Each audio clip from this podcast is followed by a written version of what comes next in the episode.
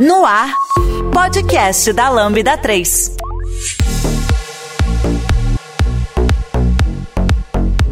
Olá, eu sou Fernando Okuma e esse é o podcast da Lambda 3. Hoje nós vamos falar sobre o mercado de IoT. Hoje aqui comigo estão.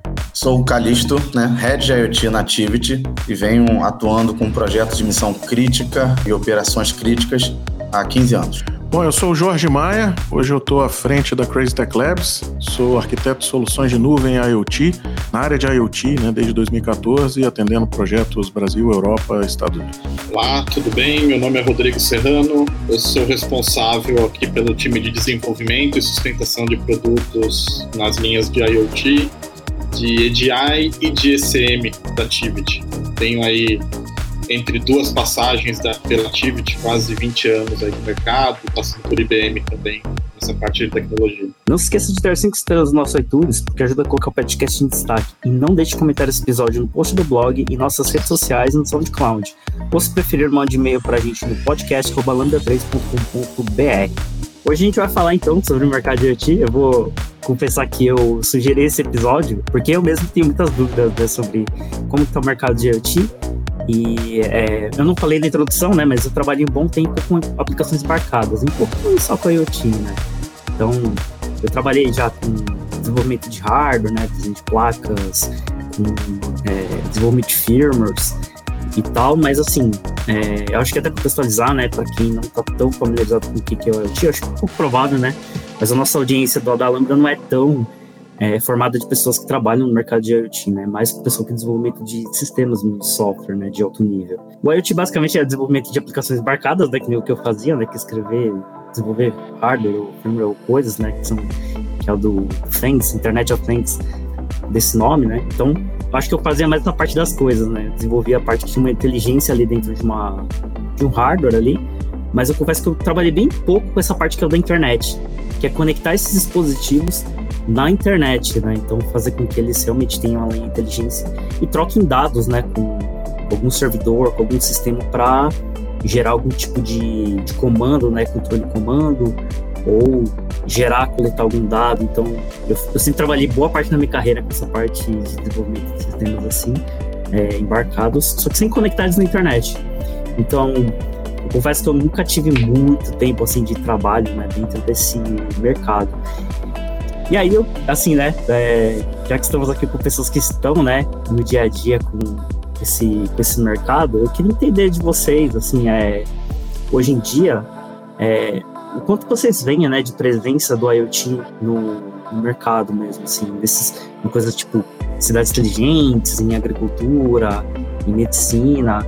No Brasil, a gente, a gente tem bastante, é, a gente tem mercado, né, para empresas brasileiras estarem é, colocando esse tipo de aplicação no mercado. Se você puder falar então um pouquinho, Calista, o que você acha do como é que tá essas coisas? Né? A gente tem muitas oportunidades é, no mercado nacional. Acho que a IoT vem, vem evoluindo, vem crescendo bastante, né? Hoje o que eu tenho encontrado um pouco de dificuldade, o que a gente tem achado mais difícil é, nesse mercado de IoT, conseguir transformar esses projetos e esses desejos em, em negócios de fato porque as oportunidades elas estão aparecendo a cada instante, então são muitos desejos das empresas é, com muitas necessidades de atuação e aí a gente é, busca as melhores soluções. Né? Então aqui na Activity, por exemplo, a gente não fabrica o hardware, mas a gente vai do início da consultoria, do entendimento da dor do cliente é, até a entrega final com um time de, de field service para poder instalar aqueles, aqueles periféricos e entregar uma solução é, completa para o cliente. E o mercado, é, a gente tem visto uma grande, uma, uma grande é, crescente nesse mercado, então a gente tem sido é, consultado constantemente para diversas oportunidades e diversos desejos, mas transformar isso em negócio é, é um grande desafio, e aí eu acho que entra a nossa capacidade, o nosso conhecimento para poder é, mostrar que aquele investimento se paga muitas vezes, aquele investimento, eu estou falando de é, uma redução de custo em alguma situação, ou então uma prevenção de um problema em outras, segurança, produtividade, qualidade. O mercado tem crescido bastante, acho que a parte do agro, quando a gente fala do agro principalmente, a gente tem visto muitas oportunidades, né? muitas necessidades surgindo no agro, é, drones para poder identificar, por exemplo, é, pragas, é, situações é, com inteligência artificial para a gente poder fazer ali a visão computacional é, e chegar numa composição de uma solução onde a gente consiga de fato entregar e garantir aquela, aquela entrega daquele, daquele problema para o cliente, né? Mas o mercado tem crescido bastante. Nos últimos dois anos a gente viu uma evolução muito grande. Agora, né, com a questão do 5G chegando, a gente vê as oportunidades, é, a gente falando bastante de 5G e como isso, o 5G ele vai auxiliar nessas soluções.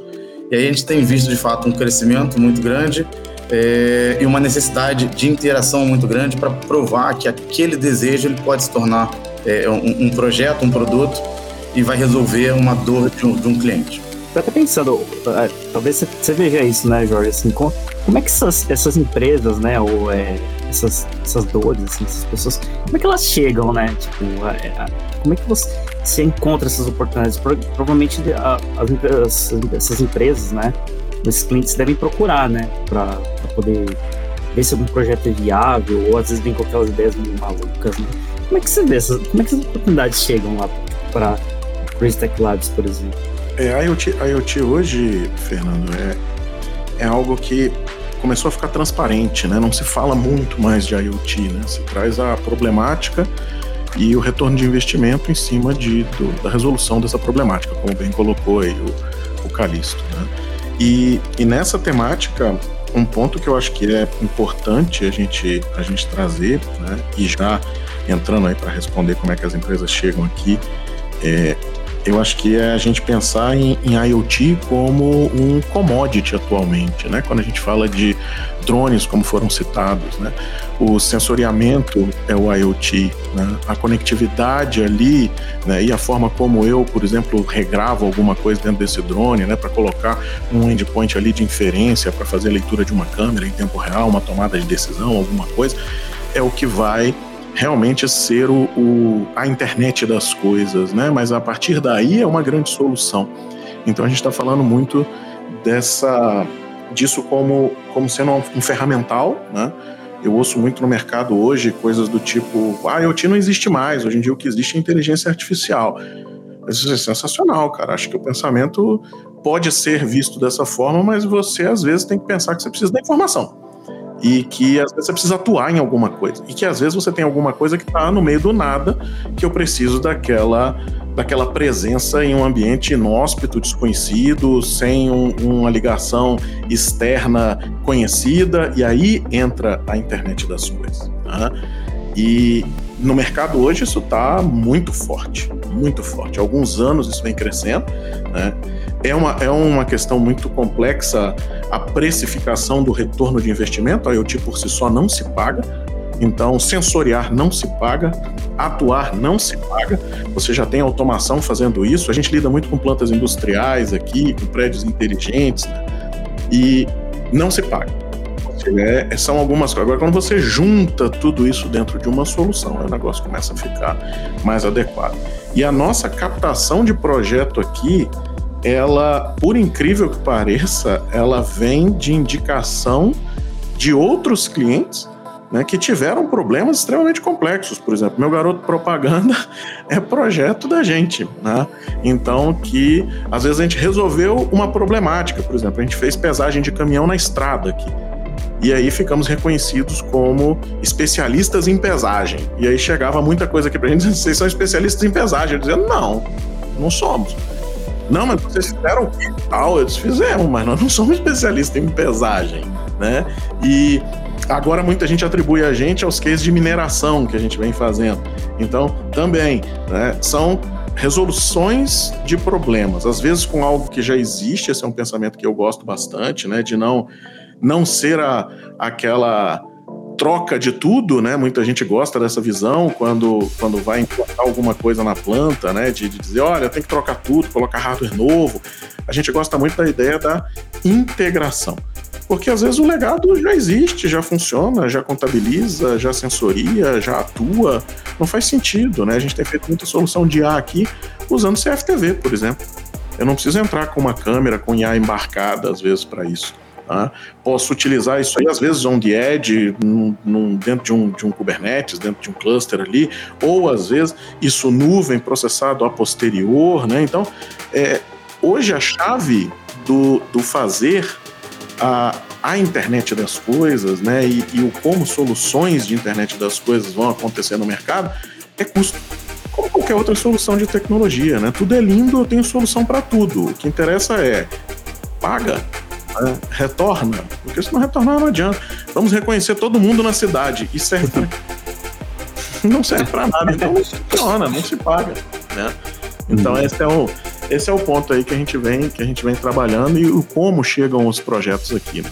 Geralmente impossíveis e numa linha onde já foi tentado outras vezes, já foi utilizado caixinha, né? Então é muito. Nós somos aqui muito out of the box, né? De fugir do convencional e de focar na resolução do problema com o que tiver na mão ali, né? Uhum.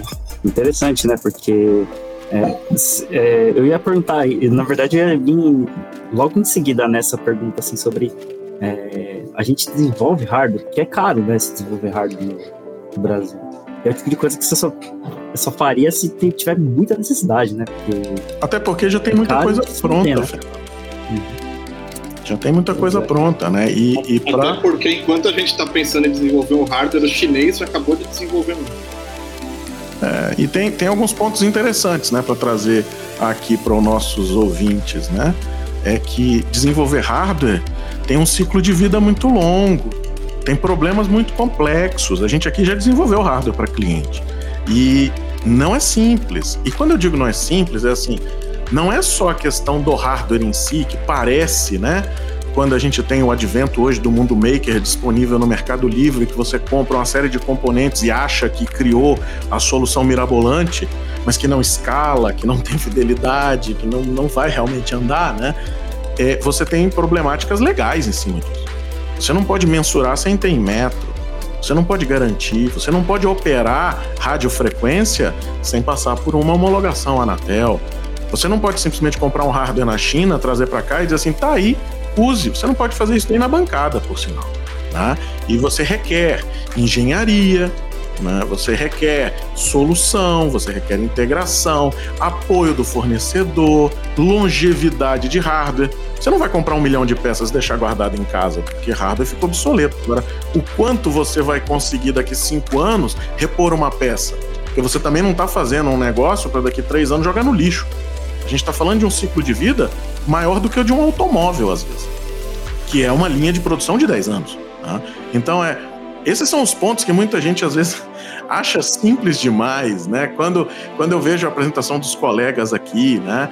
Olha, a gente tem aqui um time disso, um time daquilo, o pessoal diz assim: não, mas não precisa. Rapaz, operacionalizar um negócio desse numa escala grande é muito complexo. Hoje, por exemplo, se um sistema da gente parar, eu paro uma mineradora. Se você para uma mineradora, não é você não atender o telefone, é o que vem depois. Né? Não é tão simples assim. A gente não está falando de sensoriar a luz de casa para dar um estalo de dedo, ela acender ou apagar. A IoT não é sobre isso. Né?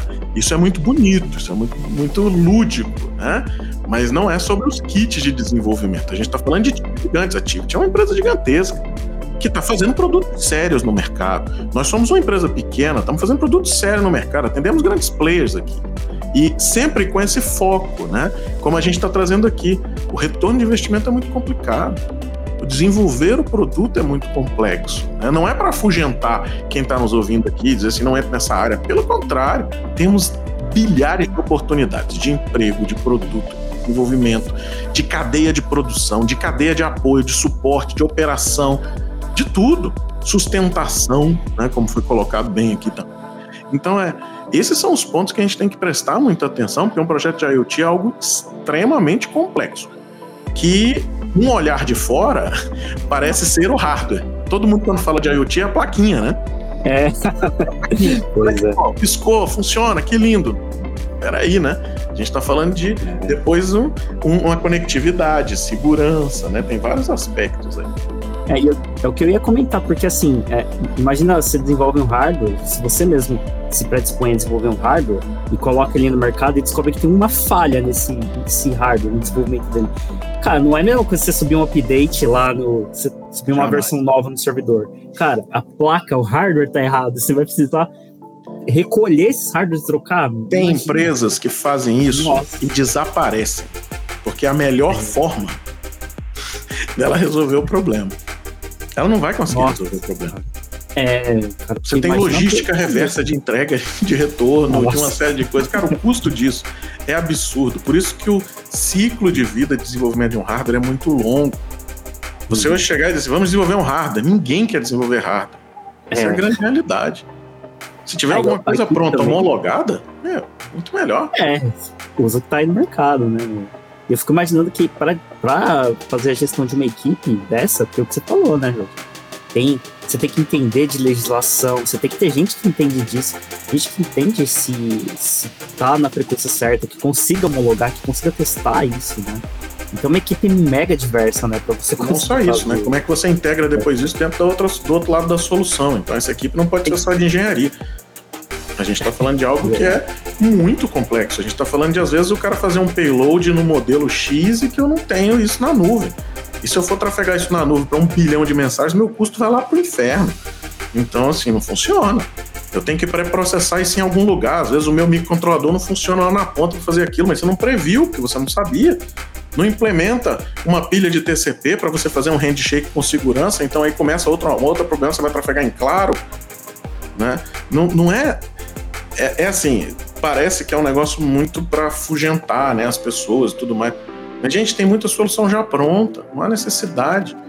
O que vai criar realmente o seu diferencial são as cabeças pensantes que estão desenhando o projeto ali atrás. É, Jorge, eu acho que, é, complementando um pouco do que você está dizendo, né? É, quando a gente fala do IoT, nós temos aí, acho que, três grandes situações e componentes para poder chegar a uma solução de IoT, né? É o hardware, é o sensoriamento, é como eu vou capturar alguma informação. Né? O meio de comunicação, se eu estou falando é, é, de uma rede satelital, LoRa, Sigfox, né, o band IoT, o que, que eu vou gerar de valor com esses dados, né? A solução de IoT, no final das contas, vai ser como eu vou transformar isso tudo e esse ecossistema é, num dado de valor para resolver um problema.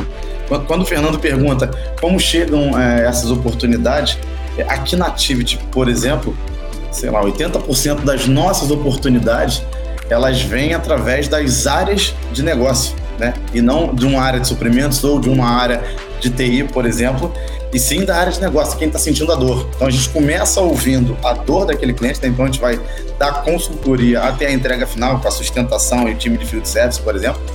É, mas essas dores elas chegam pelas áreas de negócio. O problema ela chega por quem de fato está sentindo aquela dor.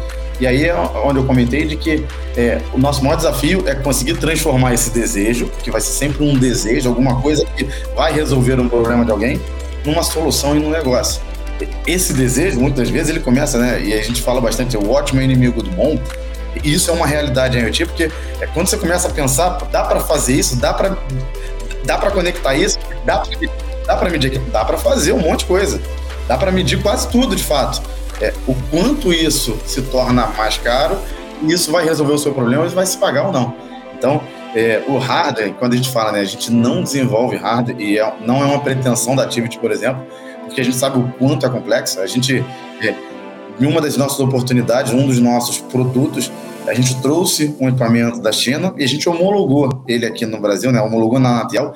E só essa homologação na Anatel, ela foi um, uma complexidade absurda. Então, é, você, como o Jorge comentou, né, essa cadeia de pensar em desenvolver um equipamento, é, todo o trabalho de desenvolvimento de um hardware, é, Lógico, existem diversas empresas que já fazem isso. E eu acho que as empresas que fazem isso, elas não estão vendendo é, uma solução de IoT.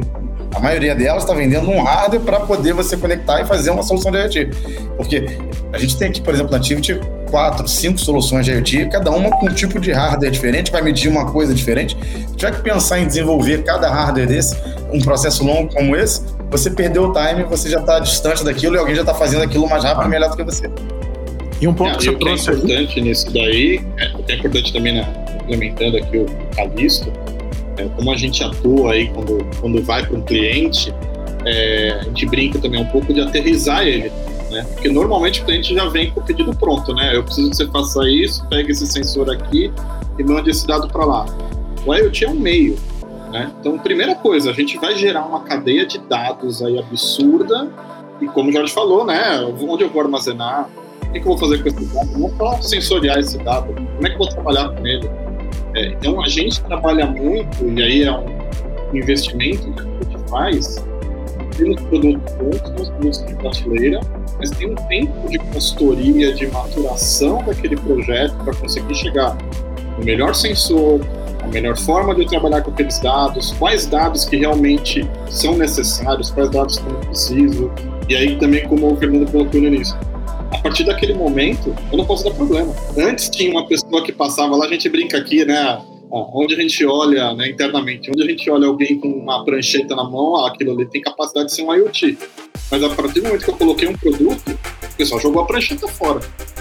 Acabou. Eu tenho que fazer aquilo funcionar, eu tenho que aquele dado responder alguma coisa. Então tem muito um trabalho de consultoria, de conseguir trazer o cliente para a mesma linha. Ah, olha, vamos fazer o passo 1, um, depois vamos para o passo 2, o que, que a gente consegue resgatar no passo 3. Também tem, tem esse trabalho aqui que é bem necessário.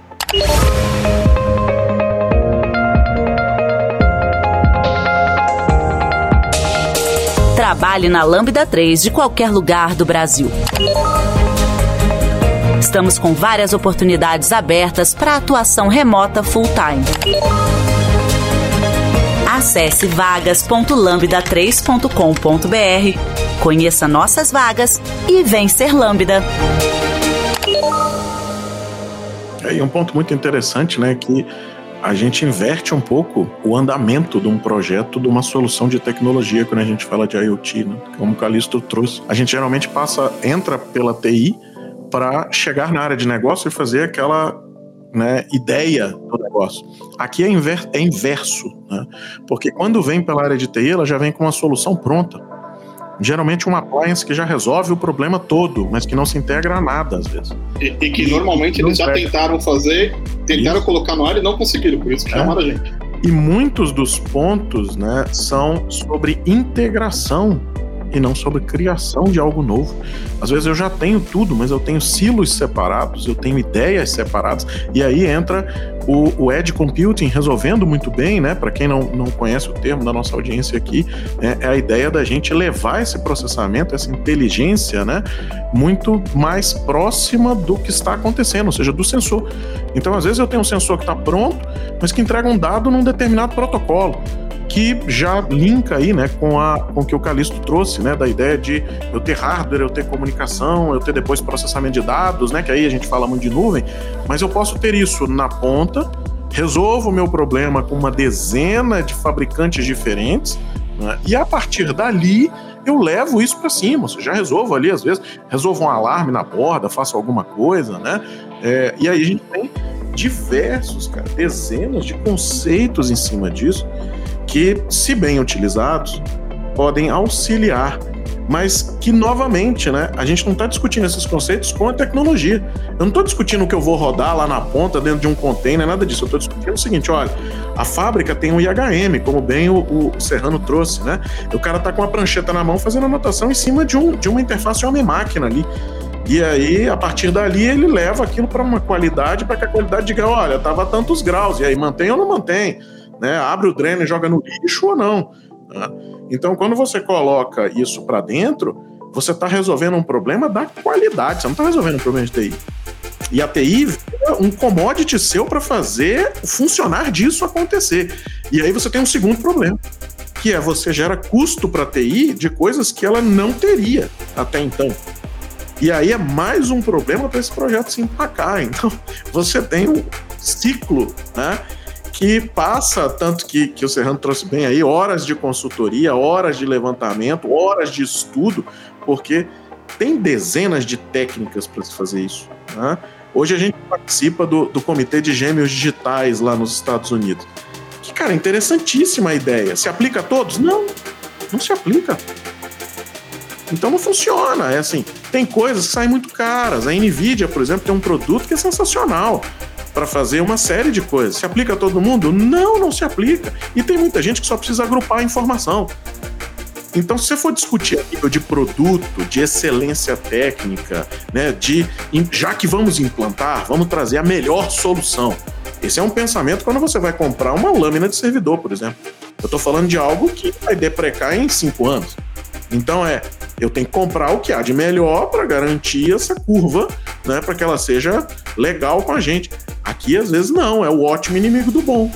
Então é, começamos mostrando um dashboard pequeno, para a partir daí termos retorno desse investimento todo que foi feito e da mobilização cultural.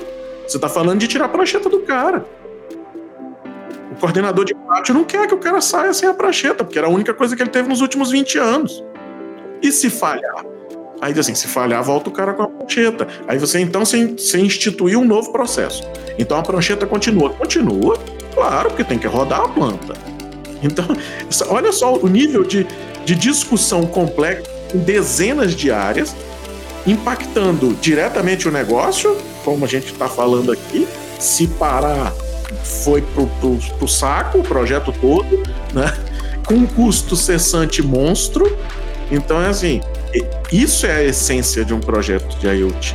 Então essa é, essa é a visão. E considerando isso tudo, né, assim, né, o, o que vocês estão falando, eu fico imaginando que é, quando entra um projeto desse, normalmente não é um projeto pequenininho, né, assim, é um projeto meio razoavelmente grande, né, porque você vai é, tentar colocar sensores ou tentar colocar inteligência em coisas que já tem dentro do galpão ou dentro de uma planta gigantesca de uma indústria, né? E eu fico imaginando, né, todas essas competências, a equipe deve ser gigantesca, né? E é isso mesmo, a, a equipe para poder colocar um projeto desse no ar é muito grande, assim, porque eu imagino que tem que ter muitas competências diferentes, né? Entender o que que é, tá homologado, o que, que pode colocar, que protocolo que é, às vezes precisa integrar com um outro sistema que é, sei lá, um RP, precisa integrar com uma outra coisa que é um sistema que talvez a equipe que está ali lidando no dia a dia com projetos nunca mexeu com, esse, essa tecnologia, né? E, e como é que é, é isso? assim, vai é crescendo? Um time bem heterogêneo, cara, e que lida com detalhes, às vezes, que a gente ignora no mundo web convencional, né, no mundo de desenvolvimento de, de software comum. Né? Eu, eu participei de mercado financeiro durante muito tempo, então a gente tinha um timing muito agressivo para resolução de problemas e para é, é, levantar novamente um servidor e tudo mais. Eu venho de nuvem quando o Azure era um portal escrito em Silverlight, né? Não sei aqui quem é dessa época, né? Então, assim, o negócio é muito complicado e, ao mesmo tempo, você tem toda uma problemática que antes era do controle e automação e da engenharia, e que você trouxe isso para dentro de desenvolvedores de software rodando dentro de containers agora. Então você está falando de pegar em paralelo leitura de dezenas de coisas, tipo uma câmera, RFD, um serial, alguns sensores, algumas outras coisas, integrar com um circuito lógico programável. Então a gente está falando na casa de milésimos ou, ou às vezes é, décimos de milésimos de segundo de dado para algo que o desenvolvedor convencional está acostumado na casa de milésimo de segundo, que ele diz assim, cara, 200 milésimos de segundo tão legal, está funcionando bem. Então a gente teve um projeto há coisa de três anos atrás que eram 3 mil variáveis por segundo. Em paralelo, a gente tinha que reconhecer, identificar, processar, porque o próximo lote chegava no começo do próximo segundo. E aí você tem todo, tudo isso integrado a um CLP que está rodando na máquina. E a gente estava tirando aquela interface visual, né? Quando eu citei o, o, IHM mais cedo aqui, é aquela é uma tela, né? Para quem não está acostumado no mundo industrial, depois vocês dão uma bugada aí. O IHM é uma tela que fica geralmente do lado de linhas de produção, que é uma tela parece extremamente antiga, né? Muita gente olha e diz assim: "Meu, que coisa velha, aquilo tem uma tecnologia monstra". aquilo funciona levando soco, aquilo tem touchscreen, aquilo tem uma taxa de refresh monstra e está integrado num negócio que roda 24 por 7 20 anos. Então, assim, às vezes você vai tirar um cara daquele e colocar para integrar dentro de uma planta toda. Olha o nível de complexidade do time para fazer isso. Antes isso era separado, isso sem trazer toda a parte de sustentação, custo financeiro, legal, inteligência artificial, dados, todos vão ter que falar a mesma língua. Em algum momento do projeto eles vão ter que se falar. Então o nível de gestão desse time é, é complexo, Né? E ao mesmo tempo você não pode exigir que todo mundo saiba tudo, porque isso não existe. O cara que faz tudo, eu, não, eu nunca vi. Então é, é complexo. A dificuldade hoje, você pegar desenvolvimentos antigos, você tinha aquelas as caixinhas, né? O cara que cuida da infraestrutura, o cara que vai desenvolver o banco, o cara. Em alguns momentos aqui, aí, como sustentação, como desenvolvimento aqui de software, a gente tem que colocar um monte de gente numa sala falando idiomas completamente diferentes e tem que sair com uma solução. Ou com a resolução de um problema. E sim, você vai ter o cara de hardware falando com uma pessoa de operação, e aí o cara de sistemas dá uma saída e o cara de operação não. Isso aqui, a lei XYZ, que tem isso, e tem muita coisa que é, tem legislação barrando. Olha, isso não pode ser feito. O LGPD não pode ser feito. O IoT hoje, com a quantidade de dados que a gente gera, tem um cenário de segurança. Hoje, a, a, a cibersegurança por trás disso é muito grande. Ele é um cenário hoje, né, é foco. Então, você tem que estar no momento da construção desse projeto com muita variável na, na mesa para trabalhar. E geralmente quem está escrevendo código não é especialista em segurança, né? não, não sabe se é, não, não. deveria estar tá protegido, criptografado ou não, se deveria usar uma ou outra criptografia, né? Não é o especialista de segurança, não é o cara que está preocupado se aquele hardware tem a capacidade de entregar aquilo tudo ou não. É, até complementando um pouco do que o Jorge e que o Serrano comentaram, né? Pelo menos eu costumo dizer que aqui na Activity a gente não tem um produto de IoT de prateleira, né? Então eu não tenho um, um serviço pronto para vender. Lógico, é parte do que eu faço, ele pode ser reaproveitado dependendo da necessidade de cada cliente. Mas não existe num projeto de IoT um mínimo de pesquisa e desenvolvimento que você vai avaliar qual tipo de hardware você vai ter, quais integrações eu vou gerar para poder é, entregar aquela solução e, e, aquele dado de valor para o cliente final. Então, eu estou falando de analytics, eu estou falando de, de inteligência artificial, eu estou falando de hardware. São geralmente projetos complexos, não são projetos rápidos e curtos, então Acho que aqui em IoT, pelo menos na Activity, a gente não teve nenhum projeto que a gente fechou de IoT não foi necessário fazer uma POC para você mostrar que aquela teoria toda que você pensou e que você ofertou para o cliente, ela de fato na prática ia funcionar. Então, são, são projetos muito complexos e não são rápidos. Então, você precisa de uma equipe grande, estruturada, né? E como o Jorge falou, né? A gestão disso tudo é muito mais complexa. Eu não tô, eu não tô alocando um squad para poder atender uma, uma necessidade, uma fábrica de software onde os requisitos vão aparecer e aquele time já sabe o que fazer com aquilo. Não.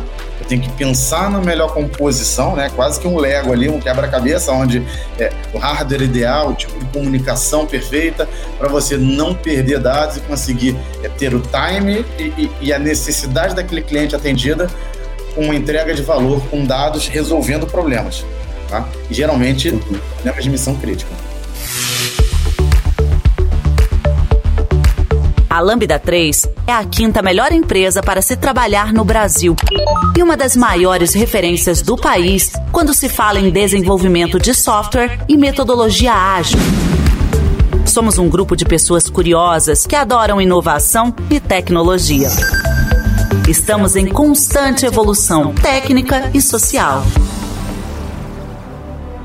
Esse tipo de projeto, né, que é bem complexo, né, então tem muita gente envolvida. Fico imaginando, tem coisas de legislação envolvidas, LGPD, né, dependendo do que você está fazendo, é, tem essa parte de segurança. Então tem muita coisa acontecendo em paralelo. Né? Então eu fico imaginando, por exemplo, vamos supor que tem alguma coisa ali que a gente não tem certeza se é, a legislação, sei lá, a Anatel vai, vai permitir. Só que o projeto já está rolando. Então, isso seria um problema, né? Porque você vai parar o projeto para a pessoa avaliar se vai aprovar ou não. Eu, eu, eu, aí eu não sei, né? Essa é uma dúvida minha. Quando esse tipo de questão acontece, o projeto segue ou para o projeto? Se for cliente da vai, gente. Vai tiver, infelizmente. Se for parar. cliente da gente tiver out of compliance com legislação, ou a gente sai do projeto ou ele para. Uhum. Pô, mas Pô, assim. Acredito que a Activity momento... seja a mesma coisa. mas Sim. eu imagino que às vezes a gente Sim. não sabe, né, se, se é ou não, tipo, se pode ou não, e ainda tem um período de avaliação. Nesse período de avaliação já para tudo? Fala assim, não, vamos esperar. Mas aí, mas aí, aí são os cuidados que você tem no, no, momento do projeto. Então, assim, como o Jorge colocou, você não vai trazer um sensor, um hardware, que não tem, que já não foi homologado. Porque se não foi homologado, você vai correr esse risco. Ah, uma legislação ser alterada no meio do caminho? Sim, é possível. É mais difícil, legislação te dá mais tempo, mas é possível acontecer. Mas eu acho que no caso de, de IoT, é, grande, o maior problema aqui é a falta de compliance de hardware, a falta de você ter os, todos os processos de hardware homologados. Tal. Daí, se você não tiver, não, não dá para começar. É, o que pode acontecer, né, Serrano, é, é, é, um momento, de repente, uma mudança de necessidade, né? Então vamos lá. É, não era necessário, por exemplo, para aquele projeto, é, você ter um hardware homologado pela Anatel por algum motivo. E aí isso passou a ser um problema. A gente já teve casos, inclusive, assim, onde é quase finalizando um projeto, é, você tem a necessidade de substituir aquele hardware. Então, depois de um projeto todo pensado e quase finalizado, já desenvolvido e tudo mais, é, você tem a necessidade de uma mudança de um equipamento. Isso aconteceu com a gente, não aconteceu tem muito tempo, não. Então, é, cara, a gente teve que praticamente refazer todo o projeto é, por conta de uma necessidade que não estava é, especificada e quando foi já em fase de entrega para o cliente final e levantou a bandeirinha e falou: ó, temos um problema aqui. Então, ou você para e, e, e, encerra aquele projeto, ou você refaz todo ele, né? Dá bastante trabalho, mas é, são projetos, como eu falei, né, complexos. Então, isso pode acontecer e você não pode seguir à frente, então pode, você não pode dar continuidade àquilo se você tiver com alguma inconformidade. E aí entra um ponto importante, né, que é a tal da POC, ela é importante, mas ela deve ser guiada por profissionais. Não adianta você. Vou testar a viabilidade de alguma coisa aqui, vou meter um multimedidor no quadro elétrico e o companheiro morre. Né? Então, assim, não é tão simples, tá? A gente já viu aqui atrocidades. Então, assim, de você olhar e dizer assim, cara, vocês não fizeram isso. Né? quem chegou nessa definição? Não, não, a gente fez aqui internamente, compramos aí as peças e tal, e funciona muito bem, né? Então, você tem, não é só legislação, quando a gente fala de legislação, não é só Anatel o problema. Você tem legislação trabalhista, você tem normas de segurança, você tem uma série de coisas que tem que ser cumpridas e que são plural, né? Por, por definição, ou seja, não, não há como uma pessoa saber tudo. Não funciona, né? A gente vê, vê algumas coisas do tipo, não, eu compro um, um negócio aqui pra fazer uma POC, aí quando você vê, tá o cara com um negócio pendurado no capacete aqui. Aí você diz assim, meu, isso, isso não tem classificação nível 1 pra estar do lado do capacete do cara. Entendeu? Quem liberou isso? Não, a gente tá só fazendo um piloto aqui. Que piloto, tá fazendo uma radioterapia no companheiro ali, entendeu? Então, assim, não, não, são coisas muito problemáticas e que hoje é, tem um lado bom e um lado ruim do movimento maker. Né? O lado bom é que ele realmente trouxe a, a universalização do conhecimento e da experimentação. Isso é sensacional. O aprendizado por meio de hardware, o teste, a tratativa, isso é sensacional. Né? Então, é, não deve ser em nenhum momento é, é, essa nossa fala aqui, né? É, pensada como coibir isso, como não se utilizar um Raspberry Pi, por exemplo, para fazer uma brincadeira, para testar alguma coisa. Claro que não. Não é esse o nosso objetivo aqui. Né? Mas é, é, é você pensar no seguinte: olha, eu tenho uma linha, eu não posso cruzar a linha. Então é assim, cara, não pode. Tem a vida de outros seres humanos envolvidos ali. Né? Você pega, por exemplo, Millimeter Wave, que é uma tecnologia usada em LiDAR, em uma série de coisas aí, que, cara, é sensacional. Se você regular errado, você está falando de uma onda de 5G ali dentro de uma sala de reunião. O cara tá usando para brincar.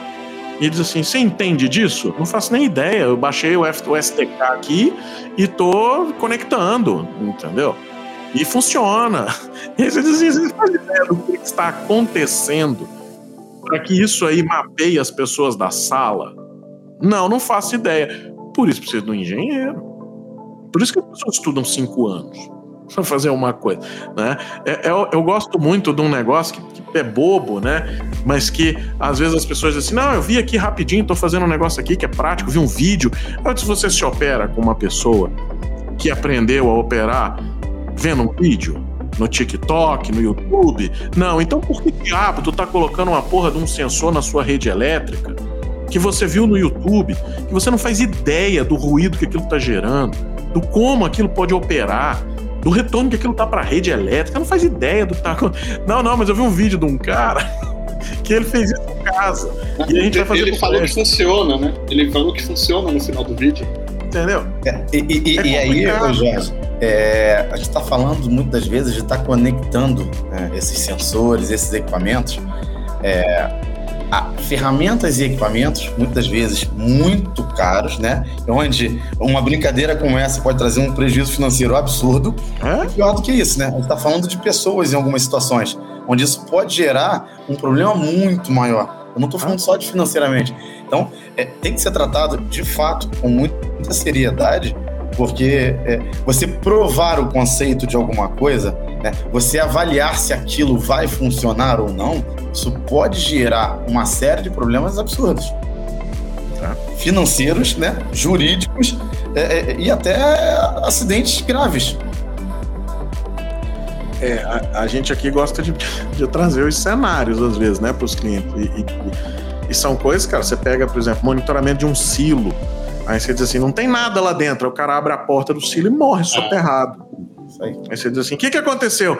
Ah, é o sensor, sensor de ultrassom que bugou, porque o meu Arduino parou de funcionar. É. Você diz, ô oh, irmão, tu é louco, cara? Às vezes de uma telemetria veicular, é, atuação em cima de veículos e tudo mais, tudo isso pode gerar. E são coisas que parecem, parece que a gente aqui está extrapolando, a gente diz assim, ah, eles trabalham com projetos grandes e tal, estão extrapolando para não, tem oportunidade para todo mundo. Eu sei, cara, tem muita oportunidade. Ninguém compete no mercado desse.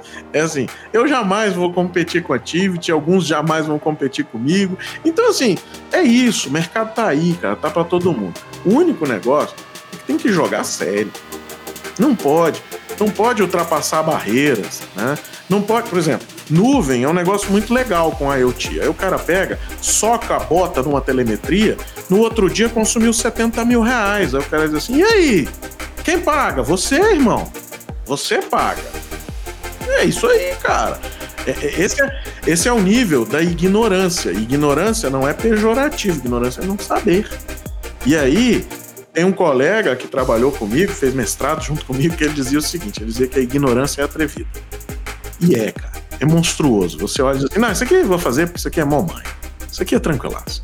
Aí o cara pega, levanta um script, roda uma série de coisas, telemetria veicular, por exemplo.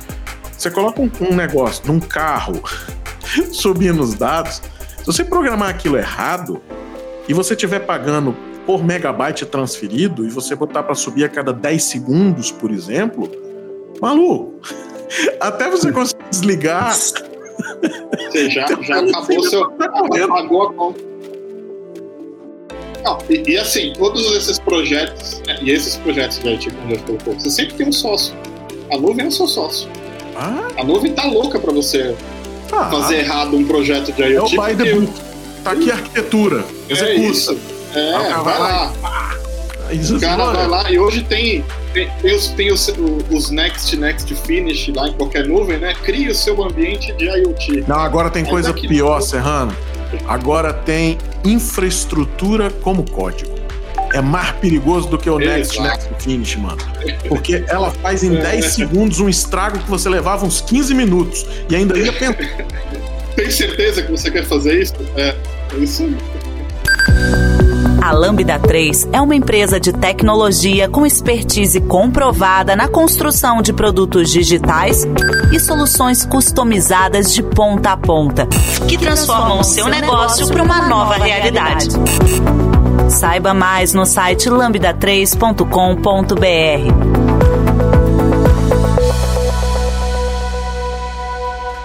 Caraca, é verdade. E assim, é, até para entender esses projetos chegam, né, para vocês lá e aí a gente quer isso, quer aquilo, aí vocês entendem o negócio do cliente, certo? Consegue entender o que, que, que, essa, o que essa empresa quer fazer. Faz parte do trabalho também da empresa que está prestando esse serviço de né, criar essa POC ou realmente criar todo o sistema lá que vai envolver hardware lá e coleta de dados, também ajudar o, esse cliente a entender qual é o custo que ele vai ter com toda a, a infraestrutura. Então, essa é equipe tem que ter pessoas. É, equipe, essa equipe ela tem que ter pessoas que consigam trazer os números, tipo, olha, com esse teu cenário, você vai gastar em média tanto com nuvem. Isso tem tá junto com o trabalho de uma empresa que entrega número e futuro. A defesa, eu vou mais. A defesa técnica, é, a defesa é. técnica comercial é ela, ela 100% nossa, né? Então a gente precisa entender exatamente qual é o problema.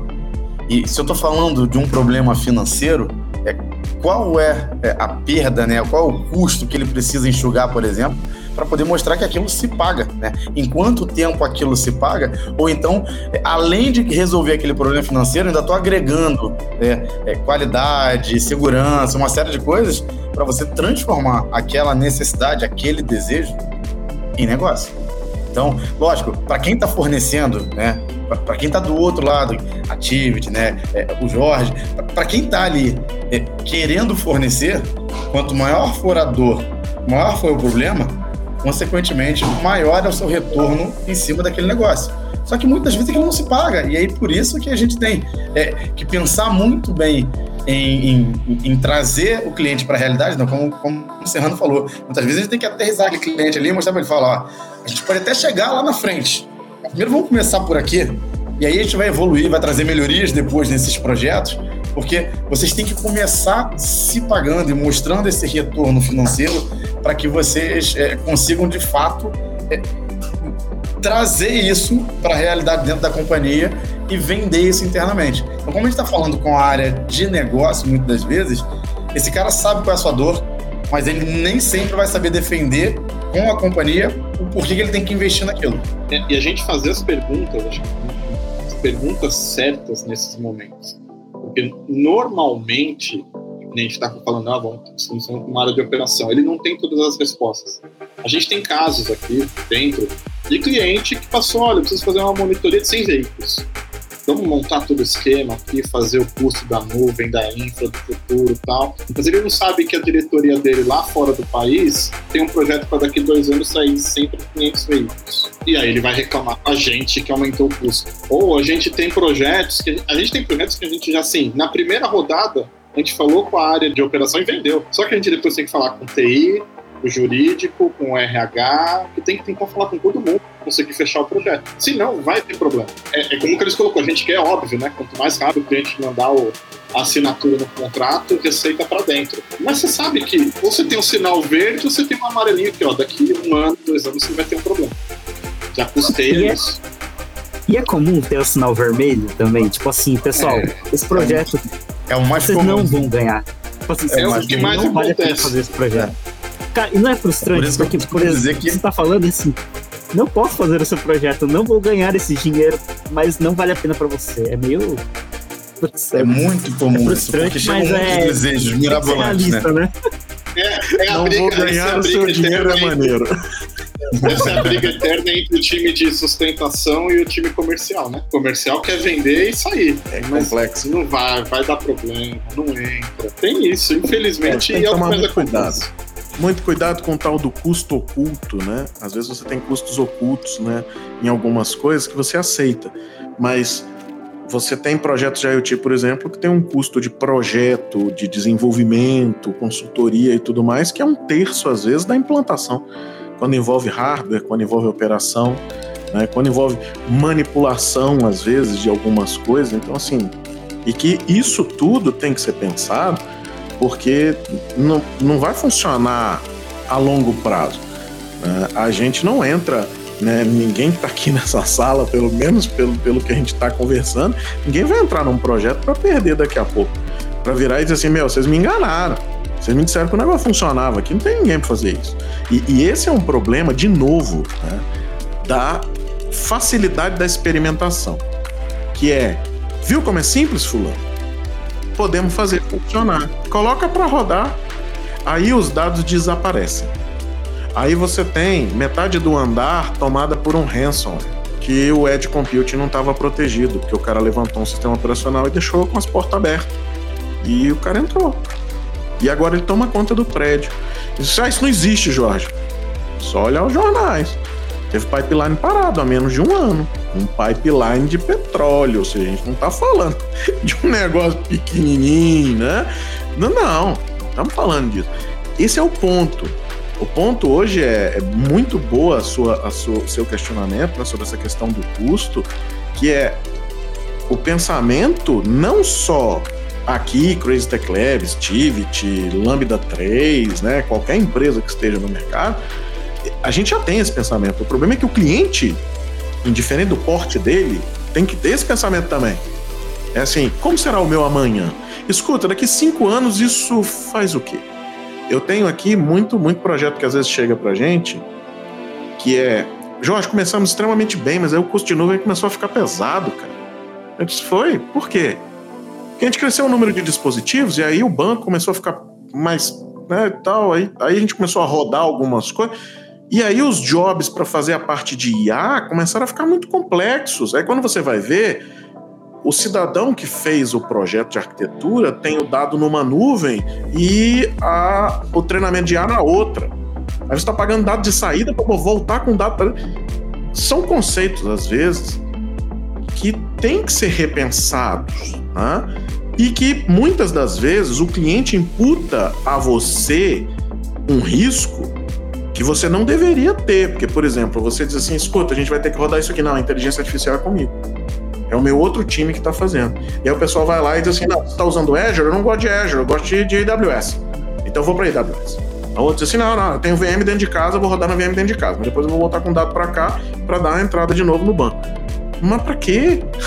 Se você tem essa arquitetura tão complexa, ela tem que ser conversada no começo.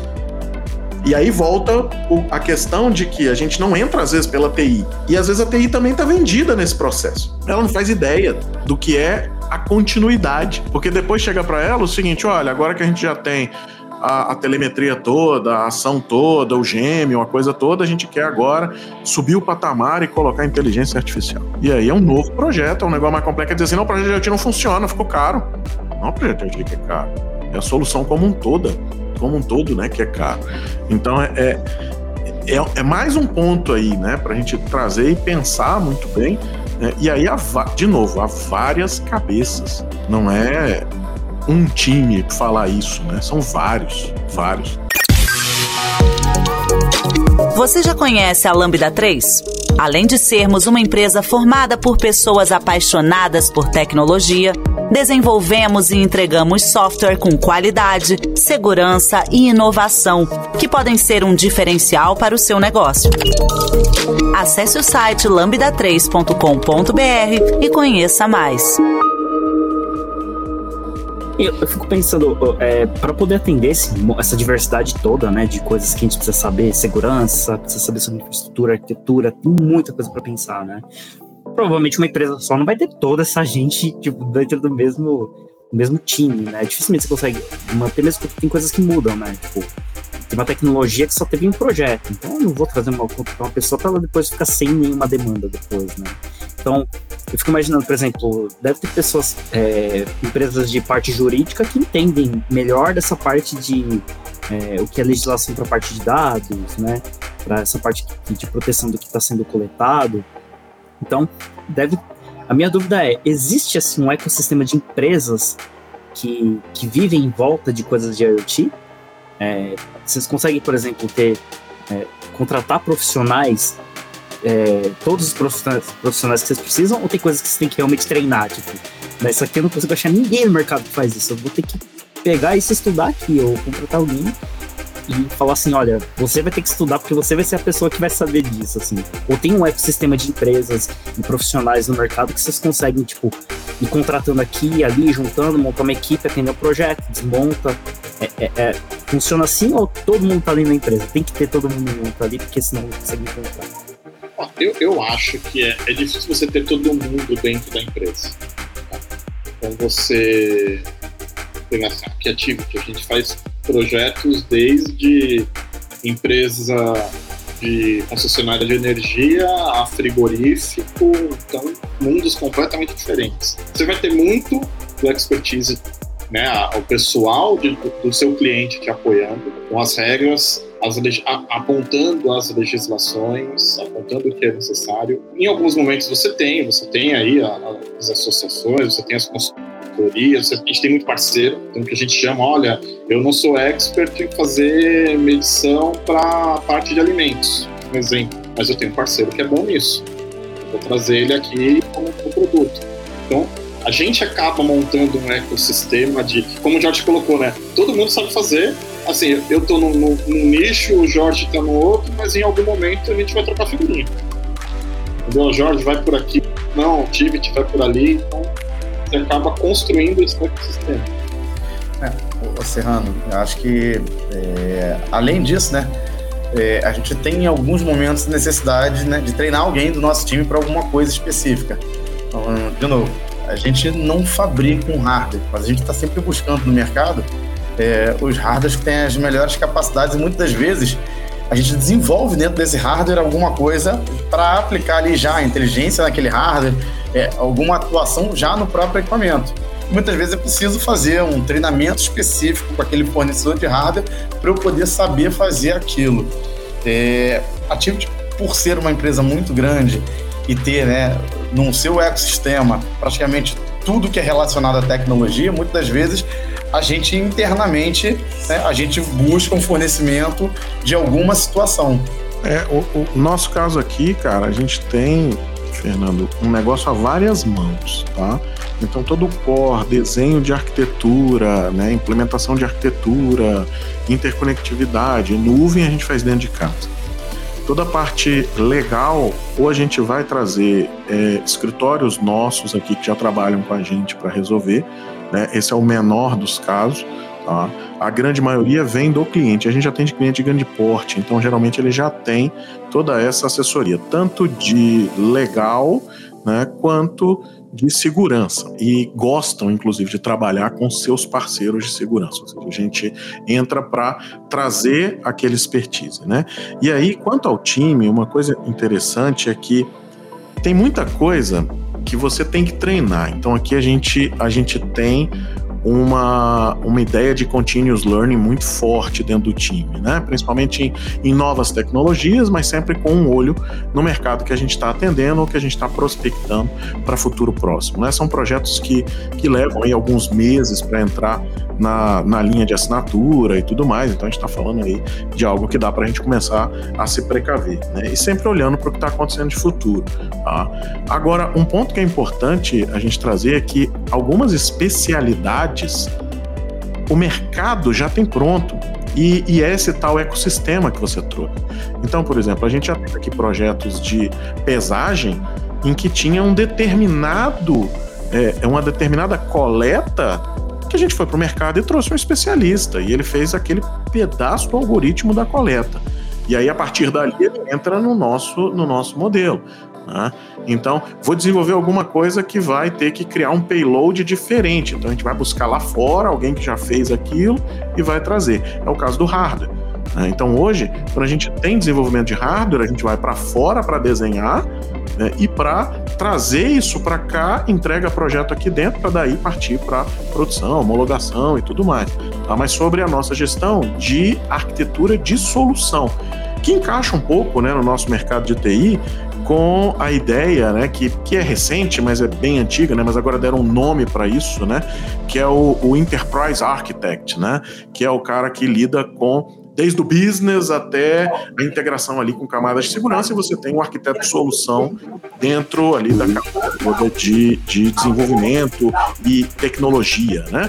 Então a gente atua nessa camada e traz o cliente para essa camada superior. Caso fale isso dentro do cliente, ou seja, ele não tem, não funciona, a gente vai para esse ecossistema e busca parceiros que já estão junto com a gente em alguns, em alguns projetos, né?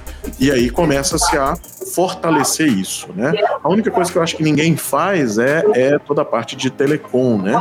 Então aí, quando você fala rede pública principalmente, você vai ter que bater nos de mercado, ou vai ter que bater em redes privadas, né? Ou às vezes trazer é, uma Nokia, por exemplo, para colocar uma, uma rede privada, alguma coisa desse tipo, mas que você já está ali dentro daquele seu core de arquitetura. Né? Então você traz o especialista daquilo homologa aquela solução junto com o especialista, junto com o cliente, com a ideia da necessidade dele, e aí você tem isso a várias mãos.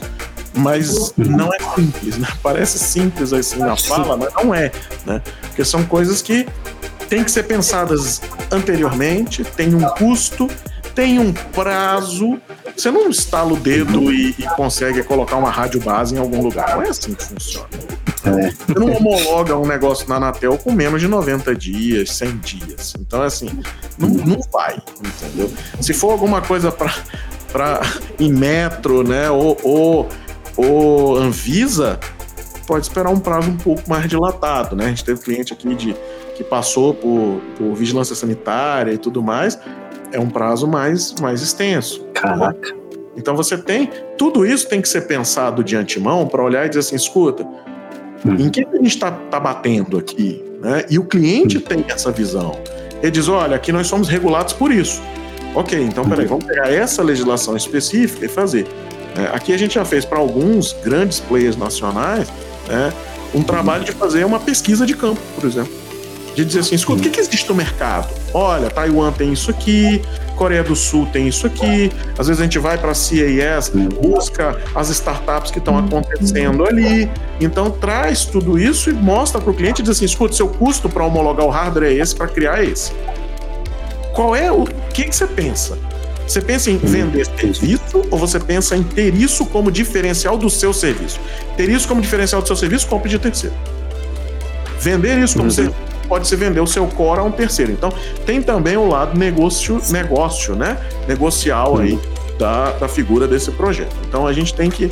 A gente atua muito ne, nesse meio de campo, de todos aqui, né? Estão sempre circulando essas várias áreas, cada projeto é um projeto novo, com um nível de complexidade que parece ser igual ao outro, mas se torna totalmente diferente, porque tem coisas diferentes que fazem a mesma coisa.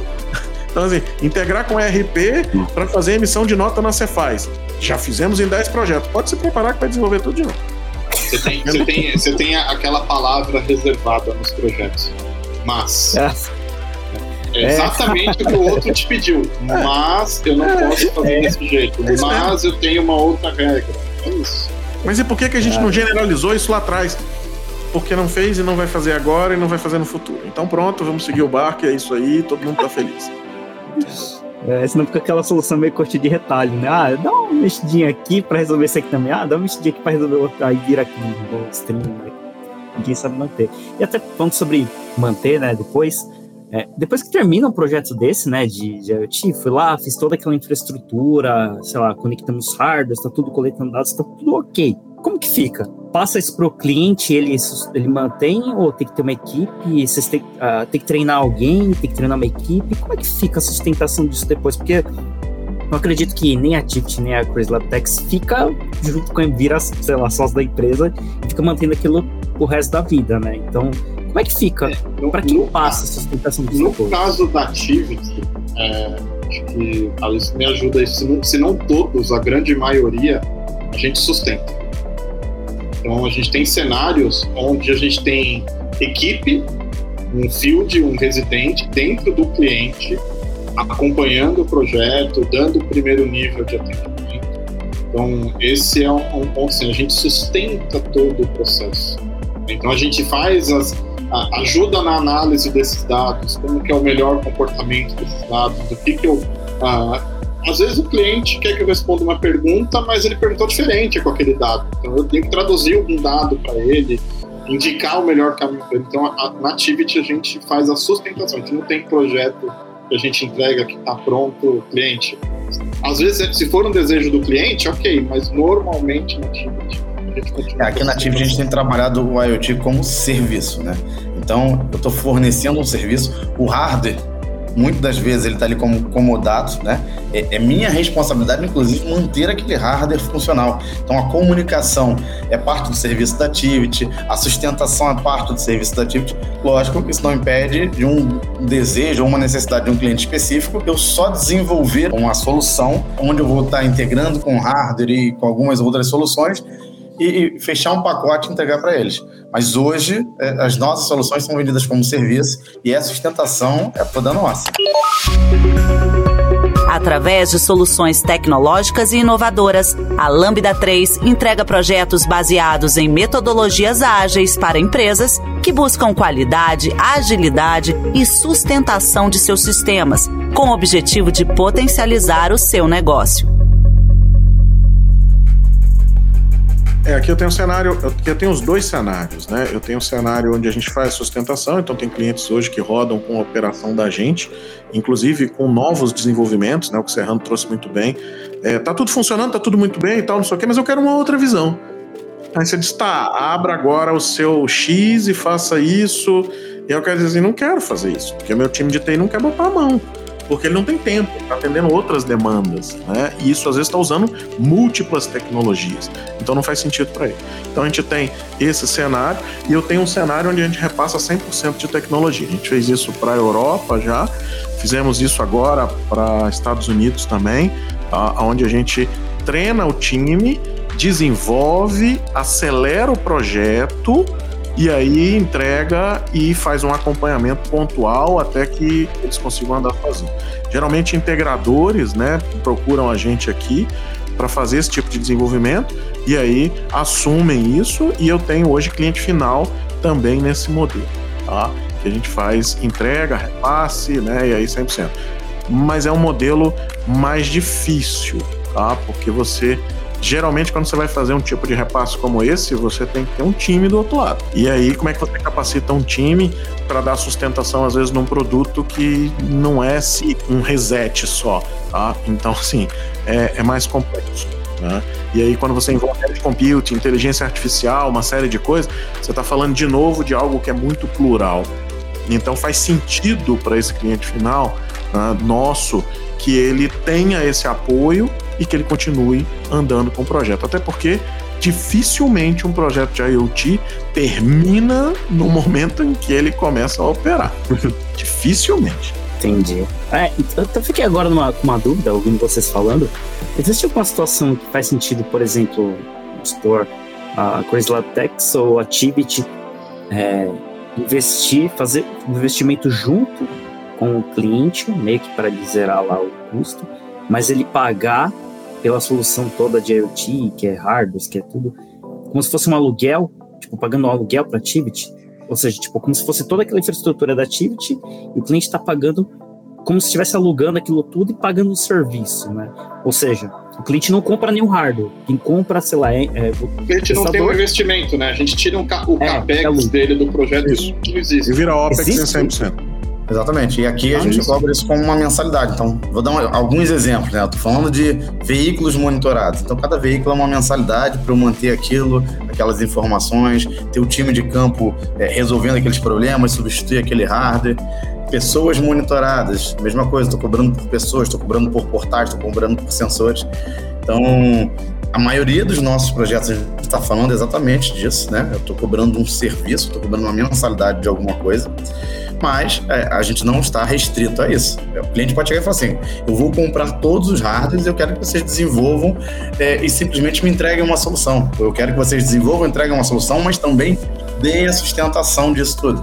É, vai depender do negócio e de como o cliente é, precisa é, fechar aquele, aquele negócio. Né? Então, de novo, quando a gente fala da consultoria, de entender é, da necessidade do cliente, eu estou falando da dor dele, eu estou falando de como isso pode se, se tornar mais simples de se resolver dentro de casa e como ele vai conseguir pagar isso. Né? Então, se ele tem um orçamento para CAPEX, é, a gente vai de repente sinalizar que ele precisa é, trabalhar e comprar o próprio hardware, eu vou indicar, a gente vai homologar, vai testar e vai sinalizar que esse é o equipamento que vai fazer aquela composição.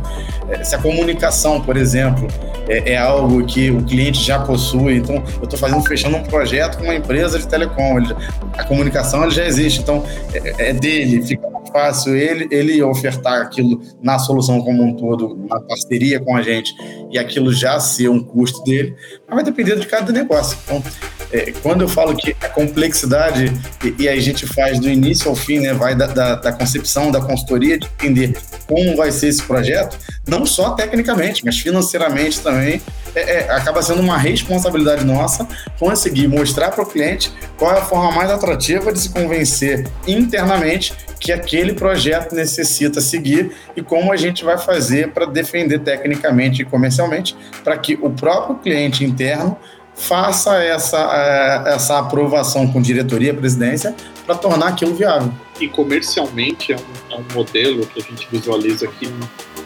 menos complicado para se defender, para o cliente defender dentro dele. É que seja mais simples, menos complicado.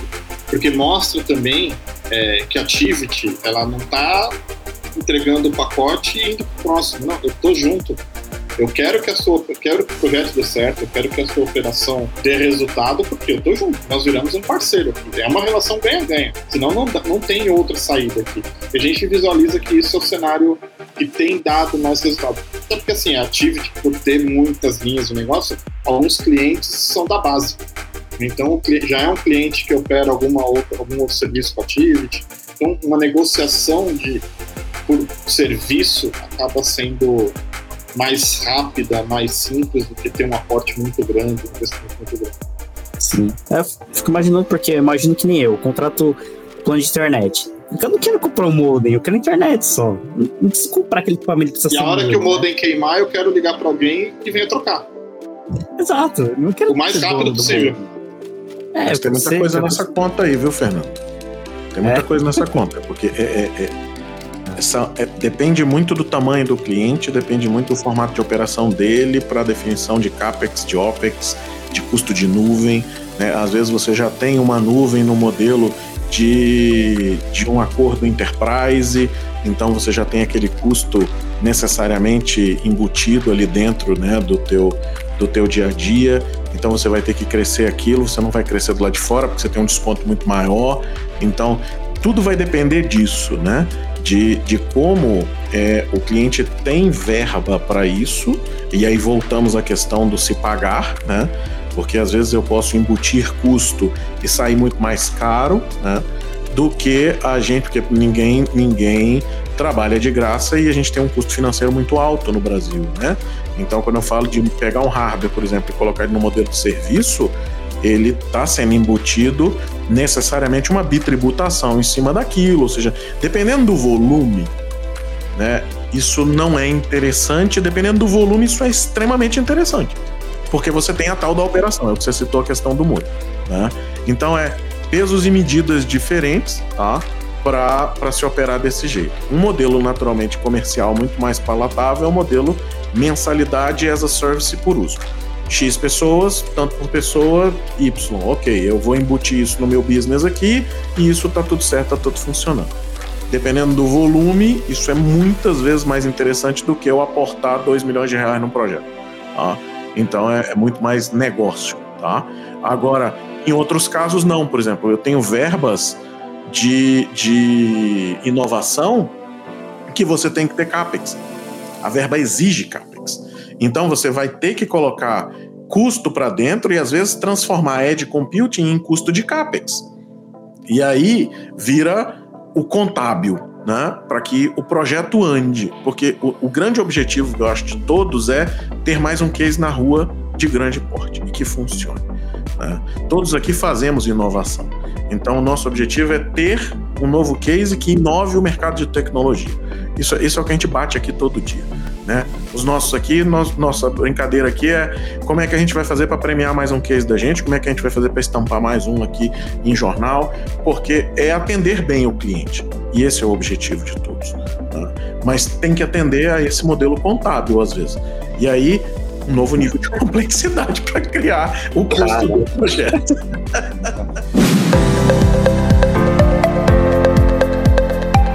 Você está ouvindo mais um podcast da Lambda 3. Nos organizamos de forma democrática para que todas as pessoas compartilhem conhecimentos e boas histórias. Temos muito papo sobre tecnologia, diversidade, cultura e muito mais. Encontre o caminho para novas ideias aqui. E aí entra, entra de novo, né, o, o Jorge, naquilo que você falou, né? Cada projeto é um projeto novo, um projeto diferente. Eu posso ter a mesma necessidade, tô falando de repente, vamos lá, vamos falar de telemetria veicular. Eu vou vender de repente o mesmo serviço, mas eu tenho que pensar numa concepção diferente, porque esse aqui para se vender vai ser mais difícil, ele não pode ter capex, ele, esse aqui vai ter, vai ter que ser como serviço, é, tanto tempo de, de contrato. Então, cada projeto é um projeto novo, seja ele tecnicamente ou financeiramente, é, a consultoria ela vai ter que trabalhar em cima disso tudo. Eu acho que um ponto muito importante que a gente tem trabalhado aqui na Tivit é justamente conseguir que o comercial, a operação né, e o time de desenvolvimento estejam muito próximos e alinhados para que a gente não tenha esses problemas. Porque é, no final do dia, é, é um, um, projeto de IoT depende de todos esses caras, né? Financeiramente, comercialmente falando, a gente vai ter que defender também. E aí vai de acordo com a necessidade de cada cliente, vai de acordo com a situação de cada oportunidade. Caraca, é, então acho que a conclusão que a gente pode tirar desse episódio é que, cara, o mercado de IoT não é para amadores mesmo, né? Caraca, é, é muita coisa que tem que fazer. É. E às vezes o cara vai inovar aí com um modelo novo aí de one man do everything. não sei. Duvida. Eu acho complicado. Nossa, acho que impossível, na verdade. Eu acho complicado, cara. Eu venho, eu venho, ó, desde 2014, a Crazy Tech Labs foi fundada para fazer IoT. Né? Eu vinha de mercado financeiro, a gente decidiu virar e desde então eu me dedico à internet das coisas. Né? Mestrado, agora terminando doutorado, em cima de internet das coisas. E é a cada novo dia eu tenho dezenas de, de problemáticas novas, eu tenho as mesmas coisas sendo operadas de forma diferente, às vezes com um custo um décimo do que era no ano passado, mas que gera um custo 20 vezes maior do que gerava no ano passado, e aí para o cliente isso é lindo, para a gente isso é um inferno, então, quando alguém vira e diz assim, chat GPT está transformando pessoas em 50 vezes mais produtivas, o cara quer chat GPT dentro do negócio dele, mas você não consegue treinar um chat GPT para funcionar sem um custo adequado, e aí você acaba tendo um chatbot que não funciona, e aí vira aquela loucura que Deus nos acuda, ou seja, hoje a gente tem a possibilidade de fazer qualquer coisa. O que vai balizar se a gente consegue ou não fazer essa coisa é o quanto de dinheiro tem para botar na mesa, e o que define o quanto de dinheiro tem para botar na mesa é quanto de complexidade isso tira do business. Que problema ele resolve. Então, no final do dia, somos todos problem solvers. E, e é esse, esse é o grande, o grande negócio aqui. Indiferente do nome, se é sensor, se é atuador, se é IoT, se é de compute, não interessa. Que problema você resolve, quanto isso acrescentou de dinheiro aqui, quanto eu consigo ser mais efetivo, mais produtivo. Done. É isso aí. Quantas vidas eu salvo? Salvei uma, já valeu. Já é um projeto que já se pagou. Acabou-se. Pronto. Esse é um pouco do pensamento, né? Agora, para fazer funcionar, mano, aí é tenso. Não é tão simples. O, o conceito é esse mesmo. É. Aplicá-lo é um pouco mais complicado é. aí no, na questão do tempo, mas é isso ah. mesmo. Bom, pessoal, eu acho que é. Deu pra dar uma, deu pra dar uma boa passeada, deu pra assustar aí. Quem, quem não tava assustado, acho que ficou um pouco assustado. De complexidade, mas é legal saber entender. E eu confesso que eu tinha muita curiosidade para entender exatamente como essas coisas funcionam, como é que negocia, quem consegue fazer, quem sustenta depois. E é, é bem interessante porque eu acho que pro, pro público, principalmente do, do podcast da Lambda, não são pessoas que. A maior, a maior parte das pessoas não está nesse mercado de IoT, né? É mais pessoas que estão em aplicações mais de alto nível, que é aplicações mobile, web, né? É coisas com mais, mais a parte de dados. Então, eu acho que é legal, né, dar essa visão. E eu mesmo estou bem impressionado, né, com a complexidade toda, né? Com todas as coisas que a gente tem que considerar para conseguir subir um projeto desse.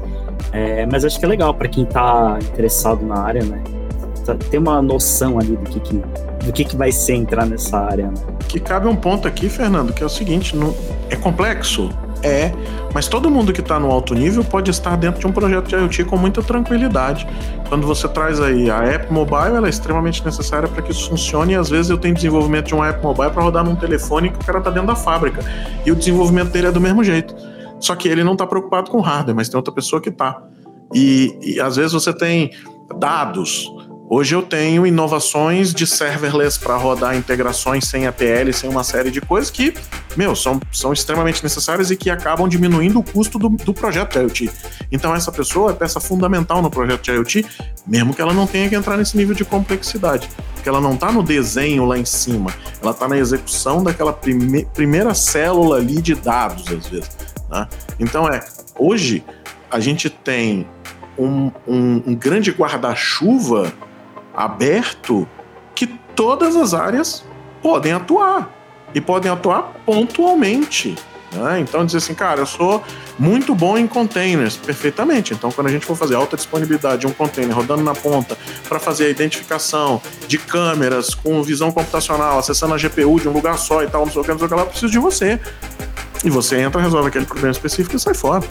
Né? Observabilidade, pô, eu sou um cara excelente de observabilidade, beleza, vamos botar isso aqui dentro.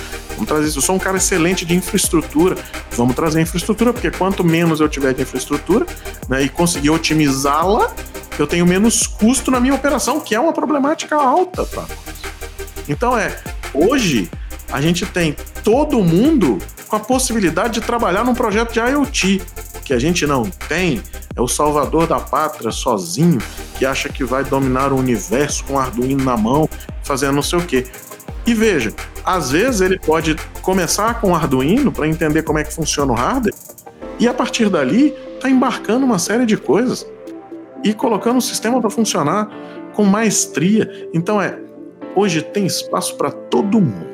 O, o, objetivo não é, né, acho que, nossa, é isso mesmo. assustar, mas é é, é não é assustar, é desmistificar um pouquinho, né? É, é um guarda-chuva, como você colocou o exemplo. Aí eu tinha um guarda-chuva. Uh, os skills, nós já falamos lá atrás, né? Os skills que a gente precisa, de todos.